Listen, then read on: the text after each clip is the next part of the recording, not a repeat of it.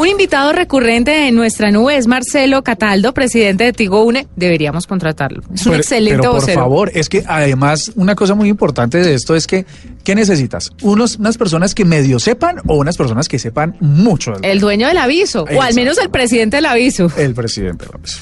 Pues eh, estamos con Marcelo Cataldo, él eh, ya lo hemos presentado con honores, y es que a Tigo Une acaba de lanzar un estudio y ha hecho una investigación sobre los tiempos y los consumos y los pagos y las transacciones que hacen los usuarios en Internet, que vale la pena que los analicemos porque eh, básicamente uno pensaría que te- todavía seguimos siendo muy resistentes al uso del comercio electrónico y a, de los- y a la banca electrónica. Sí, señor. Y él nos va a contar que quizás esta cosa está cambiando.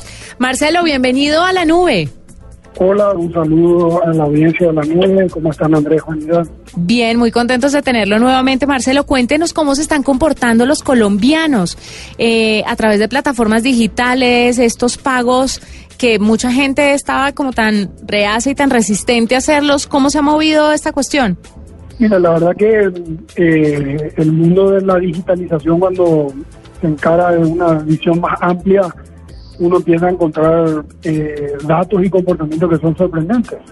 Nosotros el año pasado cerramos el año con 63 millones de transacciones digitales, imagínense el número, entre consultas, preguntas, pagos, transacciones, etcétera. Entonces, realmente el, el número es muy importante y, y también la tendencia es la misma que con cualquiera cualquier otro de los aplicativos. El 75-80% de las transacciones son hechas desde un dispositivo móvil y solo el resto son hechas desde un dispositivo tipo desktop desde la casa. La gente hoy en día está, ese, ese dato de móvil tendría uno, o pen- pensaría uno que tiene que ver con aplicaciones. La gente ya te superó el miedo de el web o de, de hacer transacciones a través de, de exploradores y pasaron a aplicaciones. Sí, exactamente. El, el punto de las aplicaciones tiene, tiene varias ventajas. ¿verdad? La primera es que una aplicación está bien eh, formateada y estructurada para facilitar el acceso del usuario. Generalmente son mucho más simples y con las transacciones más utilizadas. Nosotros, por ejemplo, tenemos dos, dos, dos aplicaciones, una que usamos para más para el mundo prepago que se llama Tigo Shop, donde el usuario puede comprar sus paquetes, consultar cuánto saldo le queda, eh, el carrito de compras tiene un acceso mucho más fácil y hay secciones de promoción y qué sé yo, eso es mucho más interactivo y mucho más simple que entrar a una página web para buscar entre muchas ofertas cuál es la que mejor se acomoda a su situación. Y lo mismo ocurre con Mitigo, que es la aplicación para el usuario en pospago, donde le recordamos su factura, le recordamos el vencimiento y facilitamos la, transacción de pago que viene creciendo de manera importante.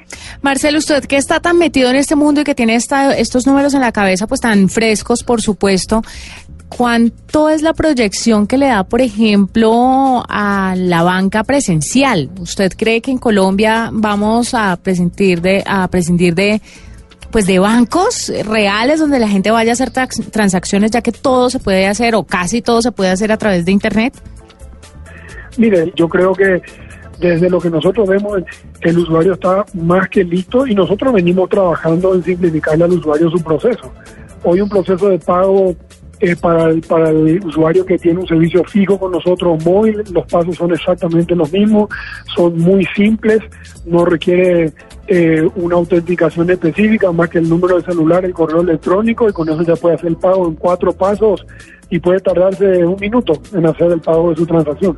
Ese dato es bien interesante, el del tiempo que se demoran eh, los colombianos en pagar, porque eh, yo a veces, y esta es una experiencia personal, mi mamá me dice, es que necesito pagar el, el cable, por ejemplo. Entonces, eh, ya lo intenté 80 veces y eso no se pudo pagar, ayúdeme. Y entonces, pero lo hace después de que han pasado una hora intentando, intentando y no lo logra. Además, quiero contarle una cosa. Hasta ayer logré pagar, logré pagar, no. Inter- miré el recibo por detrás y me di cuenta que el impuesto del carro se podía pagar por internet.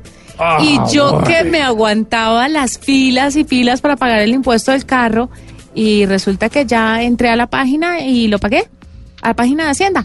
Eh, en por general, pago PC, PCE Sí, se puede hacer de una y yo no. ¿Cuánto tiempo llevará esto activo y yo aguantándome las filas de los bancos? claramente. Pero ese punto, ese punto es muy importante porque en eso venimos trabajando en Tío UNE. porque no es solamente tener el aplicativo o la transacción lista. Yo, por ejemplo, desde que vivo en Colombia, llevo cinco años, eh, todas las veces he pagado eh, el impuesto de mi carro en, eh, por Internet. Eh, pero me costó muchísimo encontrar la página, me costó muchísimo procesarla la primera vez porque era compleja. Entonces no es solamente un tema de tener el aplicativo disponible, sino de facilitarle al usuario los pasos y de, y de hacerle ver al usuario que tiene esa transacción disponible para hacerlo de manera más rápida. O sea, hay que hacer las dos cosas porque si no, el aplicativo queda ahí muerto. Tiene usted toda la razón, pero sabe que creo que hemos avanzado mucho, sobre todo en este tema del gobierno, también ha avanzado muchísimo la página ayer para pagar el impuesto del vehículo, muy fácil, muy sencillo, usted metía dos datos y sale. Y de una le los mandaba... precarga y sale. Sí, eh, el, el carro placa tal, los dueños tal, es este monto, con o sin aporte y listo, lo mandaba a la página del banco y usted pagaba y de verdad creo que todo este ejercicio y todo este proceso educativo lo están haciendo tanto las empresas como los usuarios y al final del tema somos nosotros los grandes beneficiados. No sé, las empresas porque obviamente les toca recortar personal que no necesitan tanta gente atendiendo a los usuarios que hacen sus transacciones. Como dicen la tecnología, no es que se pierdan estos cargos porque se tienen que Se poner a trabajar en otros muy distintos. Sí, señor. Pues Marcelo Cataldo, presidente de Tigo Une, nos acompañó esta noche aquí en la nube. Gracias por estar siempre dispuesto a hablar con nosotros y ahí les contamos a ustedes cómo se está moviendo el tema de los pagos en línea en el país. Esta es la nube de Blue Radio.